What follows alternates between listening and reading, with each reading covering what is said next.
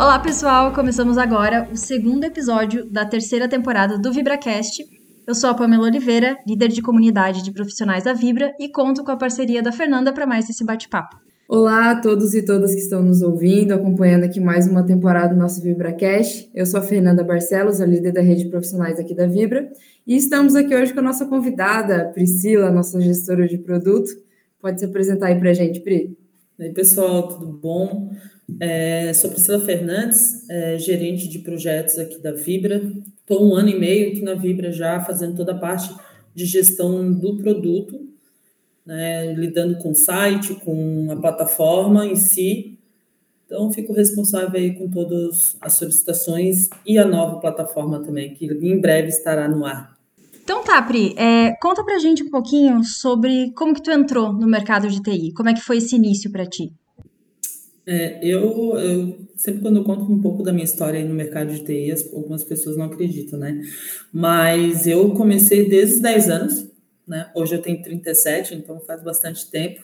Comecei com 10 anos quando meu pai ele trouxe o primeiro computador para dentro de casa e, eu, e, era, e era a DOS na época, então não tinha essa carinha bonita que todo mundo vê. Né? Então, a primeira coisa, o meu primeiro contato foi com uma impressora, e aí eu fui pegar a impressora porque eu fiquei curiosa para ver como funcionava e eu fui desmontar, né? E uma criança de 10 anos que, que faz arte e eu queimei a impressora. Então foi o meu primeiro contato. Mas depois da adolescência sempre estava mexendo no computador ali, meu pai sempre junto comigo. Então foi meu pai que me deu esse gostinho, né? Quando eu estava para me formar no, no ensino médio, estava buscando ir para a área de advocacia, mas Pô, eu sempre olhei para o computador sempre vi uma paixão muito grande. Sempre fui muito apaixonado por tecnologia. E aí eu decidi, então, fazer a faculdade de sistemas de informação. E é, desde então, não, não sei fazer outra coisa a não ser tecnologia, né? Estudei muito, até hoje estudo bastante para nessa área, que é a área que eu amo bastante. Pri, então, você já está aí um, um, tempo considerável aí entendendo sobre tecnologia, sobre carreira, sobre mercado. Conta para a gente quais foram os principais desafios que você teve lá no comecinho e se você ainda tem os mesmos ou outros desafios agora, conta para a gente. Nossa, eu acho que o primeiro desafio de qualquer pessoa que nunca teve contato foi a programação, né? Algoritmo. Primeira aula, primeiro semestre ali, é, manutenção de computador sempre foi muito fácil, fazer qualquer tipo de manutenção sempre foi muito tranquilo. Mas quando botei a primeira vez a mão em código, foi, foi um perrengue para mim, assim, foi um desafio do tipo, será que eu consigo? Não, eu consigo. Mas um dos desafios bem grande foi que aí é uma questão de não teimosia, mas de que eu vou fazer e vou fazer dar certo, vou mostrar que não é assim foi quando meu pai perguntou para mim assim, tá, tem certeza que vai fazer uma faculdade de computação? É, mulher não é muito inteligente para isso. Na época ele falava, né? E aí eu falei, agora é que eu vou fazer. pois agora eu vou te mostrar que não é bem assim. E até pouco tempo ele falava, tu é muito inteligente, minha filha, não, tu, tu foi para a área certa, né? A gente trocou sempre muitas ideias sobre computação, né? É, hoje o desafio, hoje é tudo muito mais tranquilo, né? Quando eu iniciei aí na faculdade, a gente não tinha um Google que mostrasse tudo que a gente precisa, né? Não tinha professor Google. Hoje é muito mais tranquilo. O desafio que eu mais tenho hoje é a questão aí da, da gestão da parte de home office, que é, é o não ter o contato com as pessoas é, se torna um pouco complexo. Então, a gestão em home office tem sido um desafio bem grande gerenciar um time, é, fazer com que eles sintam sintam-se nosso, né, parte da empresa é o meu maior desafio hoje em dia, mas que a gente já está trabalhando nisso também e estamos correndo atrás. Massa. É, bom, tu falou de, de, de home office e tudo mais, sobre os desafios. É, imagino que com clientes você já tenha tido alguns desafios aí ao longo dessa trajetória, ainda mais que é, tu trabalha com isso há tanto tempo. Então, é, queria ver, tu pode compartilhar com a gente experiências boas, ruins que tu já teve com clientes é, e quais assim mais impactaram na tua carreira? eu tive uma experiência muito legal numa, numa das empresas que eu entrei, que fazia pouco tempo que eu estava na empresa, acho que um, dois meses, analista de sistemas, e, e, um, e um dos clientes que era em São Paulo, é, o, meu, meu gestor ele falou assim, ah, Brito, vai precisar ir para São Paulo mostrar o nosso produto para o gestor e fazer toda a parte de gerenciamento. Tu vai ser responsável pelo projeto de São Paulo. Tu vai ser o PO lá da, de São Paulo. E aí, o primeira, o feedback negativo foi o cliente falou assim, como? A, a pessoa está um mês, como que ela vai saber? Não, eu quero um cara que está 50 anos na empresa, né? Cinco anos lá na empresa, o cara que já entende. Como que ela vai suprir o que a gente precisa? Não vai, eu não quero ela aqui. Aí o meu gestor falou assim: não, confia em mim, pô, confia que eu tô, tô te levando a pessoa certa. E aí foi um desafio gostoso, porque a primeira sensação de quando eu entrei na sala do cliente em São Paulo, eles me cumprimentaram, foram todos queridos, mas ela falou assim: ah, só quero ver, Priscila, porque é um desafio bem grande para ti, até porque tu tá pouco tempo na empresa. Aí ela veio o primeiro problema para mim. Ó, oh, isso aqui não está aparecendo. Eu fiz, fiz em cinco minutos, eu sabia todo do produto já, entendia todo o produto.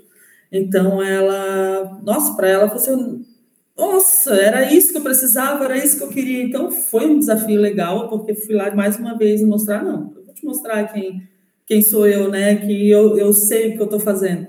Então foi uma semana, foi bem tranquilo e eles confiaram muito em mim, até quando fui fui dispensada ali na empresa, o cliente mandou mensagem dizendo, pô, e agora o que, que, a gente vai fazer da nossa vida? Então, foi, foi uma experiência muito legal. Agora, ruim, putz, eu tive várias, várias ruins. Tive, tive algumas, é nem com cliente, mas com gestores, alguns gestores de a gente sofrer assédio moral várias vezes, essa área tem bastante, a gente, as pessoas dizem que não, mas tem bastante. É, acho que eu me reencontrei muito na Vibra que a gente não tem isso, né? Tem um respeito muito grande por todos, mas ruim, cara, deixa eu lembrar. Cliente não, mas agora funcionário, gestão, foi o que mais eu tive experiência ruim. Agora, com cliente, sempre tive uma experiência muito boa, nunca tive nada a reclamar deles, né? uma das experiências, assim, não vou falar nome, né, mas com o time interno foi, eu estava fazendo código, estava desenvolvendo, eu arrumava o código, como não era eu que subia, que não tinha, não era como é hoje fácil, né, aí a pessoa ia lá, é, mudava todo o meu código, no outro dia eu via, estava cheio de bug, eu nunca estava entregando. Então, isso foi, isso foi uma das coisas ruins que eu já passei, né, a puxar as pernas, né? Tentar fazer com que tanto que eu fui demitida, né? Uma das razões porque eu nunca estava conseguindo sair do lugar com o mesmo código. Então, esse foi um desafio. Um desafio também. Putz, teve, teve um, eu tive muitos clientes. Tinha que ver meu currículo para eu ver o que que eu. quase por isso que eu passei. Teve uma experiência que eu posso tratar como um cliente. Não, mas era um gestor que ele, eu tinha precisava sair cedo porque a Débora estava passando mal, minha filha, né, estava passando mal. E aí no outro dia ele falou que eu tinha que escolher entre a empresa e minhas filhas. Aí eu falei, é, e aí eu cheguei e falei para ele, é, nunca vou escolher nenhuma empresa, minhas filhas em primeiro lugar sempre, né? A empresa tem muitos aí, minhas filhas são únicas e só elas eu nunca vou nunca vou largar elas. Nossa, que doido, como se a gente fosse uma coisa só, né? É, e até hoje ele tá penando com a menina dele, que já deve ter uns 20, 25 anos. Até hoje ele pena bastante. Tem uns relatos desse, né, de, de empresa que, inclusive, às vezes explicitamente, tipo, estão procurando pessoas que não tenham filhos, que não sejam casadas, que consigam 100% do tempo se dedicar à empresa. E tu entende não pode ser que... um ser humano, é só um profissional. Exato. E tu entende que na área da, da tecnologia tem muito isso a questão de uma mulher com filhos, ela não consegue emprego tão fácil quanto o um homem. Uhum. Um, uma das coisas que mais passei foi isso na nossa, na minha área. Eu já peguei, por exemplo, amigos, colegas de trabalho que não tinham uma graduação e eu já com duas especializações e ele ganhava o dobro de mim e eu com graduação, com especialização, tudo, eu ganhava 3, 4 mil reais e o cara ganhava 8. Entendeu? Por, por ser homem. E isso era explícito. Nessa empresa que eu trabalhei, até hoje isso é explícito. O homem ganha mais do que a mulher. A gente acha que isso não é realidade, mas é realidade ainda. Na nossa na área da, da tecnologia existe muito isso. Contrata, preferem contratar homens do que mulheres, somente que tenha filhos, porque não vai se dedicar 100% à empresa. Né? Mas não é bem assim a história, né? Geralmente, eu, eu digo por mim, assim, eu trabalho muito mais, porque eu tenho pessoas que eu preciso sustentar. Né? A gente precisa ser forte, né? Então, isso eu acho que é um, o maior desafio que a gente passa até hoje. Mulher na área de TI passa isso hoje. Acredito que se uma, não, se uma mulher não passou isso ainda, vai passar, dependendo, é, dependendo da empresa que ela vai entrar. Então, hoje eu digo que a gente tem que saber muito em qual empresa vai entrar. A gente tem que escolher, não a empresa escolher a gente, a gente tem que escolher a, a, empresa também, entendeu? Porque querendo ou não, é para a vida toda, né? É só trocar empresa. Ultimamente, todo mundo que está trocando empresa a cada cinco dias, né? É, há cinco semanas, ah, achei um que paga mais, né? Mas às vezes é mais fácil tu estar tá ganhando menos e com qualidade de vida, com respeito, do que tu tá numa empresa ganhando horrores e tu não tem qualidade de vida. Bom, Pri, você comentou ainda no começo aqui da, do podcast que até hoje você estuda bastante, né? A gente sabe que a atualização dentro do mercado de tecnologia ela é fundamental, ainda mais com tanto de linguagens e frameworks e soluções, etc., que são produzidas todos os dias. Como que tu faz para conseguir se manter por dentro das práticas e as tendências que estão mais atuais no mercado? Eu, eu tenho uma rede de, de amigos na área muito grande, né? Então, eu sempre tenho esse pessoal, a gente tem grupos de, de conversação para se atualizar, é, mas eu sou uma pessoa que eu vivo estudando. Então, todo ano eu busco uma nova pós-graduação, um, um, um, novo, um novo certificado, me atualizar em questão de estudo mesmo. E também com esse, esses grupos, eu, eu tenho um grupo de mulheres na área de TI também, que a gente se atualiza o tempo todo, framework. O meu time, aqui da Vibra é, é, um time atualizado, então a gente conversa muito durante todas as reuniões diárias, a gente fala sobre tudo que vem é, novo, o que, que a gente pode pegar de novo e não pegar mais os antigos, o que que isso traz de bom, né? Quais são as, a, os pontos positivos e os negativos também. Então a gente sempre busca se atualizar entre nós aqui dentro e também nesses grupos de conversação do pessoal que está na área há bastante tempo, né? E estudar sempre, né? Eu digo que conhecimento nunca é demais, né? Todo dia tu estudando um pouquinho, sempre vai crescendo um pouquinho mais. Perfeito, Pri. Bom, assim, um, um dos objetivos de a gente trazer profissionais de TI para conversar com a gente no podcast é porque a gente sabe que quem está começando é, se espelha muito em quem já tem anos de carreira, já tem experiência nas costas que pode compartilhar. Então, para a gente fechar, eu queria saber se tu pudesse dar uma dica para quem está começando agora, é, qual seria? Tipo, eu quero me destacar no mercado. Qual é o caminho? É, o caminho sempre é o estudo. Eu digo isso que, é, como eu falei anteriormente, o estudo nunca é demais. Então, toda vez que eu vejo um, um rapaz, uma moça que está querendo iniciar na área de desenvolvimento, eu indico geralmente um, um curso free. Tem vários projetos aí que que está já encaminhando o pessoal para o mercado de trabalho.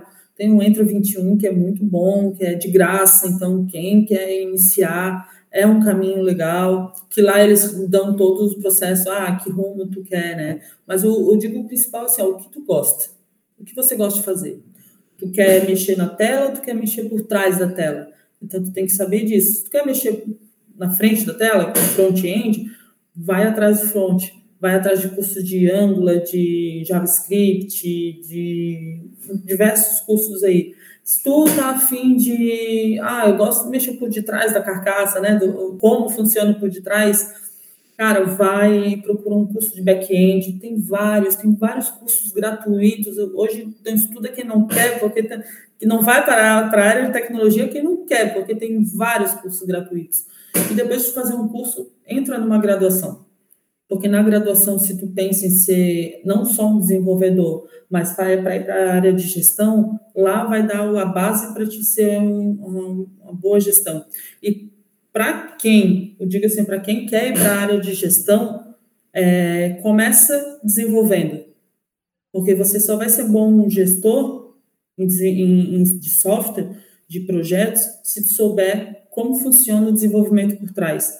Porque senão só vai ser mais um gestor de papel que só aprendeu na, na teoria, e tu tem que saber a prática. Então, eu, o que eu indico para quem está querendo começar na gestão, desenvolve primeiro, para depois ir para a gestão. Faz um ciclo certinho, de um processo certinho dessa área, porque tem tudo para dar certo, se for para essa área aí de, do comecinho, desenvolvimento, análise e gestão, sabe? Acho que esse é o caminho mais certo aí para todo mundo. Bom, Pri, a gente quer te agradecer muito por ter aceitado esse convite aqui, compartilhar um pouquinho com os nossos, nossos ouvintes, nossos ouvintes. É, a gente super fãzaça do seu trabalho, né? Estamos aí todos os dias. Valeu. E muito obrigada a todo mundo que nos acompanhou também.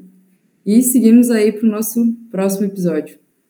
Obrigadão, Pri, pela presença. Muito bom conhecer um pouquinho mais de alguém que a gente trabalha todos os dias mas que muitas vezes a gente não, não sabe como foi esse, esse início. E uhum. tudo justifica a profissional incrível que tu é. Então, muito obrigada pela presença. Obrigada a todo mundo que ouviu a gente até agora. Quem ainda não acompanhou nenhum dos episódios anteriores, a gente tem uma playlist completa aqui no Spotify e também no YouTube. Então, vão lá conferir a gente e até o próximo episódio. Obrigada, pessoal.